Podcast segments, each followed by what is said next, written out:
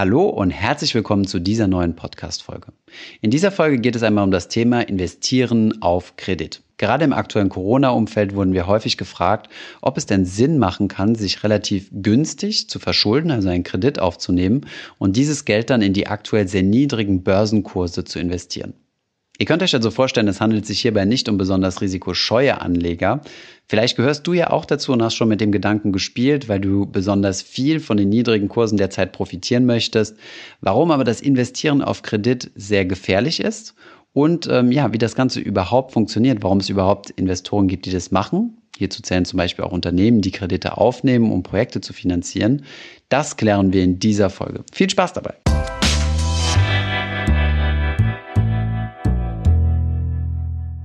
Hi, mein Name ist Thomas von Finanzfluss und im heutigen Video sprechen wir mal über das Thema Investieren auf Kredit bzw. Hebeln oder Leveragen.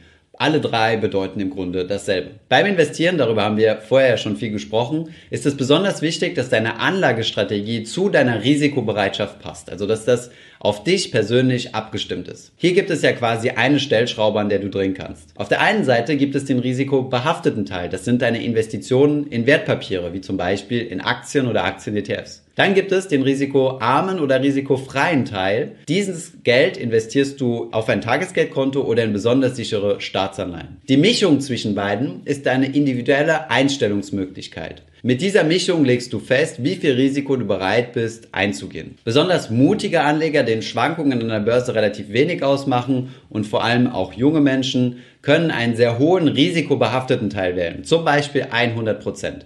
Das bedeutet, das gesamte Kapital, was zum langfristigen Investieren gedacht ist, wird in Aktien, Aktien-ETFs oder ähnliche Wertpapiere wie zum Beispiel Immobilien investiert. Jetzt gibt es aber auch Menschen, die sagen, das reicht mir noch nicht. Ich möchte noch mehr von der Börse profitieren und bin auch bereit, noch stärkere Schwankungen zu tragen. Hier gibt es die Möglichkeit eines sogenannten Leveraging. Das bedeutet, mit fremdem Geld zu arbeiten. Bevor wir uns anschauen, ob sowas überhaupt Sinn macht, sprechen wir zunächst einmal darüber, wie sowas überhaupt funktioniert. Statt jetzt zum Beispiel jeden Monat in einen ETF-Sparplan zu investieren, könnte man einen Kredit abschließen von zum Beispiel, sagen wir mal, 50.000 Euro wir haben mal im Internet nachgeschaut, hier würde man irgendwas zwischen 0,7 und 1,5 Prozent Zinsen pro Jahr bezahlen, womit man dann auf eine Rate zwischen 450 und 500 Euro pro Monat kommen würde, wenn dieser Kredit über 10 Jahre hinweg zurückbezahlt wird. Fassen wir also zusammen, wir nehmen auf der einen Seite einen Kredit auf, über 50.000 Euro, zahlen diesen über 10 Jahre hinweg zurück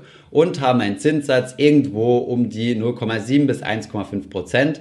Das bedeutet, wir zahlen diesen Kredit monatlich mit einer Rate von 450 bis 500 Euro zurück. Das Geld, was wir bekommen haben, diese 50.000 Euro, investieren wir en bloc auf einmal in den Aktienmarkt über zum Beispiel ETFs. Statt jetzt einen ETF-Sparplan monatlich zu bedienen, bedienen wir den Kredit, sind aber direkt im Aktienmarkt mit drin. Eine andere Möglichkeit ist es, dass ich selbst zum Beispiel 50.000 Euro habe und leihe mir separat nochmal 50.000 Euro. Und hiermit kommt dann der Hebeleffekt zum Spiel.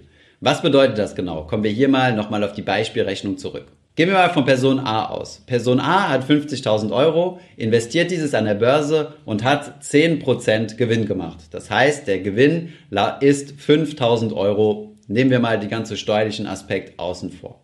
Wenn diese Person jetzt hebeln möchte, könnte diese Person sich nochmal zusätzliche 50.000 Euro von der Bank leihen, hat insgesamt also 100.000 Euro. Dieses Geld investiert zu 10% ergibt 10.000 Euro Kursgewinne bzw. Gewinne aus dem Aktienmarkt. Nachdem die Investition stattgefunden hat, werden die 50.000 Euro, die geliehen sind, zurückbezahlt und es bleiben 10.000 Euro an Gewinn. Teilen wir diese 10.000 Euro jetzt durch die 50.000 Euro von meinem eigenen eingesetzten Kapital, kommen wir auf eine Rendite von 20%.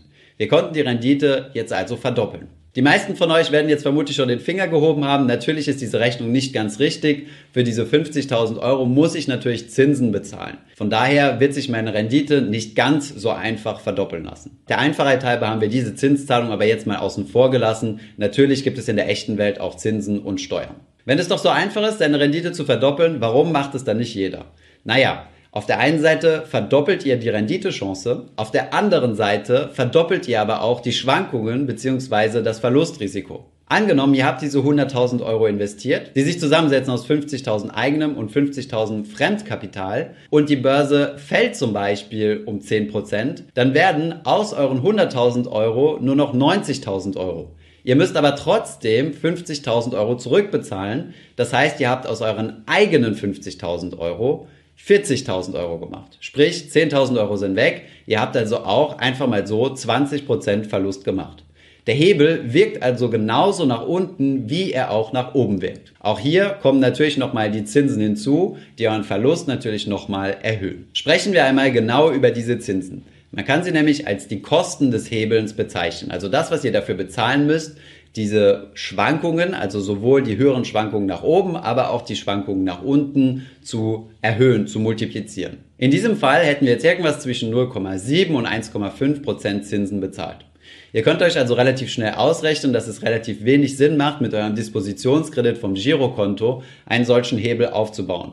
Denn dort zahlt ihr mindestens 6% Zinsen. Das bedeutet, ihr müsst zunächst einmal 6% verdienen, um überhaupt mit eurem Hebegeschäft erstmal auf Null zu kommen. Mittlerweile gibt es aber auch viele Kredite, die zu Nullzinsen angeboten werden oder sogar teilweise zu Negativzinsen. Ich denke hier zum Beispiel an Immobilienkredite. Da wirkt ja der Zins dann entgegen. Das bedeutet, ich bekomme obendrauf noch Geld geschenkt dafür, dass ich bereit bin zu hebeln. Eine weitere Alternative, die deutlich einfacher ist, als selbst einen Hebel zu bauen, also selbst einen Kredit zu beantragen und das Geld zu investieren, ist über sogenannte Derivate zu gehen. Es gibt viele Derivate, die einem ermöglichen zu hebeln. Hierzu zählen zum Beispiel Zertifikate, Optionsscheine oder CFDs. Zu diesen CFDs, Contracts for Difference, und wie der Hebel bei diesen CFDs funktioniert, haben wir bereits ein Video produziert. Das findest du, wenn du hier oben auf das i klickst. Es gibt aber auch im Bereich der ETFs gehebelte ETFs. In diesem Fall benutzen die Fondsmanager selbst solche Derivate, über die wir gerade gesprochen haben, um ihren Fonds so zu gestalten, wie sie das möchten. In den entsprechenden ETF-Namen seht ihr dann ein Leverage oder zweimal oder dreimal Leverage.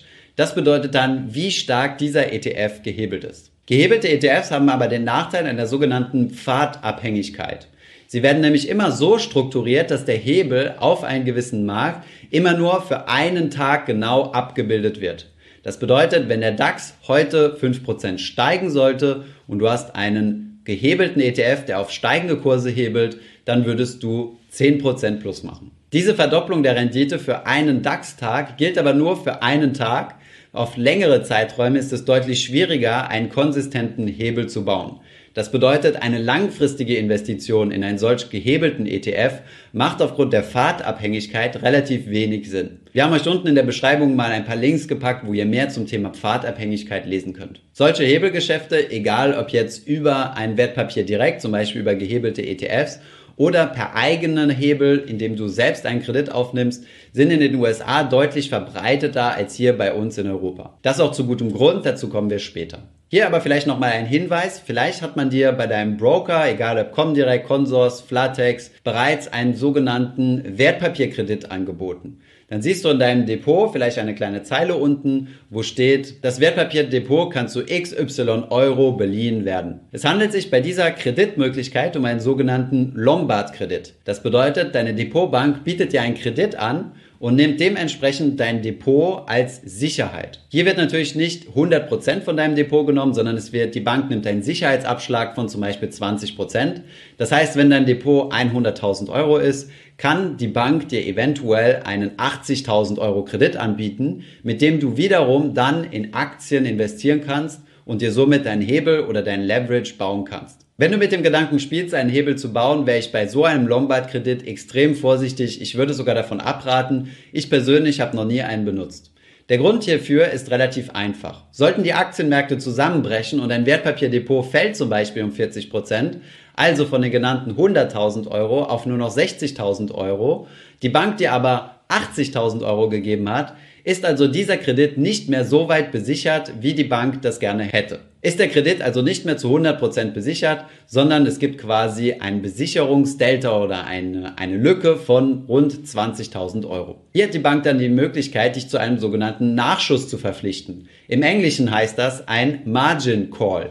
Die Bank kann dich also verpflichten, Geld nachzuschießen und auf dein Depot zu überweisen, um die Lücke wieder zu schließen. Es gibt übrigens auch einen sehr guten gleichnamigen Film Margin Call, wo es genau um solche Calls geht. Sehr sehenswert, wir haben ihn euch unten in der Beschreibung verlinkt. Solltest du dieses Geld aber nicht haben, um dein gefallenes Wertpapierdepot auszugleichen, kann die Bank für dich dazu übergehen, deine Wertpapiere zu verkaufen, um somit den Kredit abzusichern. Das ist natürlich genau das, was du nicht möchtest, denn in fallenden Kursen bei gecrashtem Markt möchtest du ja nicht deine Verluste realisieren. Wenn du einen langfristigen Buy-and-Hold-Ansatz hast, möchtest du ja langfristig von Aktienmärkten profitieren und gefallene Kurse einfach aussitzen oder idealerweise nachzukaufen. Ist dein Wertpapierdepot aber stark gefallen und du hast nicht nur irgendwo eine Cash-Position, um die Lücke in deinem Depot zwischen Depotwert und Kredit auszugleichen, kann die Bank Wertpapiere für dich verkaufen und somit realisierst du deine Verluste. Das ist der Grund, warum ich den Lombard-Kredit bisher nie genutzt habe. Jetzt, wo wir mal über verschiedene Methoden gesprochen haben, wie man denn so einen Hebel oder Leverage aufbauen kann, sprechen wir mal darüber, ob das Ganze denn überhaupt für den Privatanleger Sinn macht. Also soll ich denn einen Kredit aufnehmen und in Aktien investieren? Die kurze und einfache Antwort für einen Privatanleger lautet hier einfach Nein. Wie du ja vorher vielleicht gesehen hast, erhöhst du extrem dein Risiko, indem du einen solchen Hebel aufbaust. Jetzt wirst du vielleicht als Argument sagen, ja Moment, aber Unternehmen machen doch genau das. Und genau das stimmt auch. In der Wirtschaft wird extrem viel gehebelt. Wenn es zum Beispiel zu Unternehmensübernahmen kommt, wird ein großer Teil des Kaufpreises immer mit Kredit bezahlt. Und dasselbe findet statt bei großen Immobilienprojekten, Infrastrukturprojekten oder auch allen anderen produzierenden und auch nicht produzierenden Unternehmen. Auch bei Dienstleistungsunternehmen wird viel mit Kredit gearbeitet. Der Unterschied in der Wirtschaft zu einer Privatperson ist aber, dass Wirtschaftsunternehmen Unternehmen mit beschränkter Haftung sind. Das bedeutet, wenn das Projekt nicht funktioniert, dann gehen diese Firmen einfach pleite und es kann neu angefangen werden. Beim Privatanleger ist das allerdings anders. Du verspielst, du spielst hier mit deiner tatsächlichen Existenz. Wenn du hier zu viel Geld verzockst und quasi in die Überschuldung reinkommst, kann es dazu kommen, dass du Privatinsolvenz anmelden musst, was ein extremer Einschnitt in deine Freiheit und in dein tägliches Leben ist. Außerdem, wenn du in Aktien und in Unternehmen investierst, profitierst du ja von der Hebelwirkung des entsprechenden Unternehmens.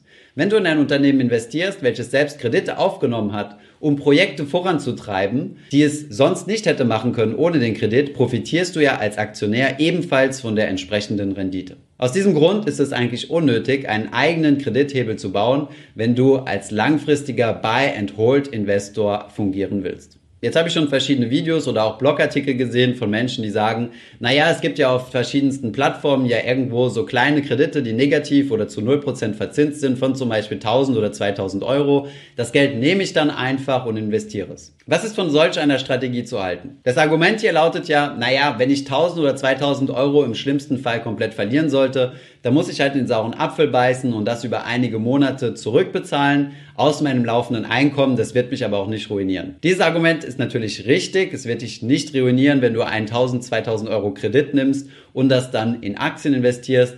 Auf der anderen Seite musst du dir aber auch die Frage der Rentabilität stellen. Du musst den kompletten administrativen Aufwand machen, einen Kredit aufzunehmen, um das Geld dann zu investieren um damit dann höchstens vielleicht nach Abzug von Zinsen und Steuern 50 oder 100 Euro Gewinn zu machen. Das Ganze natürlich bei dem Risiko, das Geld potenziell auch verlieren zu können. Denn eines muss man wissen, Aktien haben keine Laufzeit. Aktien laufen unendlich lang. Du kannst unendlich lang in eine Aktie investieren. Kredite haben aber eine Laufzeit. Von daher kann es sein, dass der Aktienmarkt zwar crasht, du aber viel Zeit hast, diesen Crash auszusitzen und sogar vielleicht nachzukaufen, der Kredit aber schnell zurückbezahlt werden muss. Aus diesem Grund macht es genauso wenig Sinn, einen sehr hohen Kredit aufzunehmen und seine Existenz zu gefährden, indem du zum Beispiel Schulden auf dein Haus aufnimmst und diese dann in Aktien investierst. Genauso wenig Sinn macht es aber auch, das Ganze im Kleinen zu machen und ein, 2000 Euro zu investieren. Nimm diese Zeit, die du da rein investierst, solch ein Finanzkonstrukt aufzubauen, wo du verhältnismäßig wenig gewinnen kannst, lieber, um zu versuchen, mehr Geld zu verdienen. Da hast du dann einen deutlich höheren Hebel. Ein weiteres Argument gegen das Investieren auf Kredit liefert uns Warren Buffett. Dieser argumentiert nämlich mit der Psychologie des Menschen. Es ist nie einfach, rationale Entscheidungen unter Druck treffen zu müssen. Und gerade wenn du dein Investitionsportfolio hebelst, also Kredite aufnimmst, gerätst du automatisch unter Druck. Sollten die Märkte einmal crashen, wird das dein Stressniveau überproportional in die Höhe treiben und dein Verhalten wird höchstwahrscheinlich überwiegend von Emotionen geleitet werden als von rationalen Entscheidungen. Und wir wissen ja, für deine Gesundheit ist es deutlich besser, wenn du einen gesunden Schlaf hast, als ein, zwei Prozent mehr Rendite in deinem Depot zu haben. Kommen wir also mal zum Fazit. Es macht als Privatanleger keinen Sinn, gehebelt in Aktien oder ETFs zu investieren. Du erhöhst damit überproportional dein Risiko, triffst dann psychologisch falsche Entscheidungen und kannst eventuell, je nachdem welche Kreditart du gewählt hast, dazu gezwungen werden, deine Aktien im schlechtestmöglichen Zeitpunkt zu verkaufen. Entscheidest du dich für einen gehebelten ETF, hast du zwar selbst das Risiko nicht, einen Kredit aufzunehmen und dann hier in Zahlungsverzug zu kommen. Dein ETF kann aber viel schneller auf Null fallen und außerdem wirst du auf lange Investitionszeiträume nie einen perfekten Hebel finden. Hier das Stichwort Pfadabhängigkeit. Bei einem gehebelten ETF hast du natürlich die Möglichkeit, mehr zu verdienen. Also zum Beispiel bei einem zweimal geleveragten MSCI World kannst du natürlich in Anführungszeichen das Doppelte verdienen. Du kannst aber auch genauso schnell in der Hälfte der Zeit alles verlieren. Die Volatilität, also die Schwankung des entsprechenden ETFs, ist dann quasi verdoppelt, sowohl nach oben als auch nach unten. Möchtest du allerdings partout nicht auf diese Option verzichten, gehebelt zu investieren, dann würde ich dir eher zu einem gehebelten ETF raten, als diesen Hebel selbst zu bauen. Du musst dir aber auch bewusst sein, dass solche Produkte naturgemäß auch etwas teuer sind, denn ein Hebel kostet ja Geld, wie wir vorher im Video schon gesehen haben. Ich hoffe, diese Podcast-Folge hat dir gefallen. Wenn ja, dann zöger doch nicht in deinem Umfeld bei deinen Freunden und Bekannten von diesem Podcast zu sprechen. Und wenn du auf iTunes bist, dann lass uns doch gerne eine Bewertung da und ein Kommentar, denn das hilft uns, mehr Menschen zu erreichen und für das Thema finanzielle Bildung zu begeistern. Wie immer findest du in den Show Notes und in der Beschreibung zu dieser Podcast-Folge alle wichtigen Verlinkungen. Vielen Dank fürs Zuhören und hoffentlich bis zum nächsten Mal.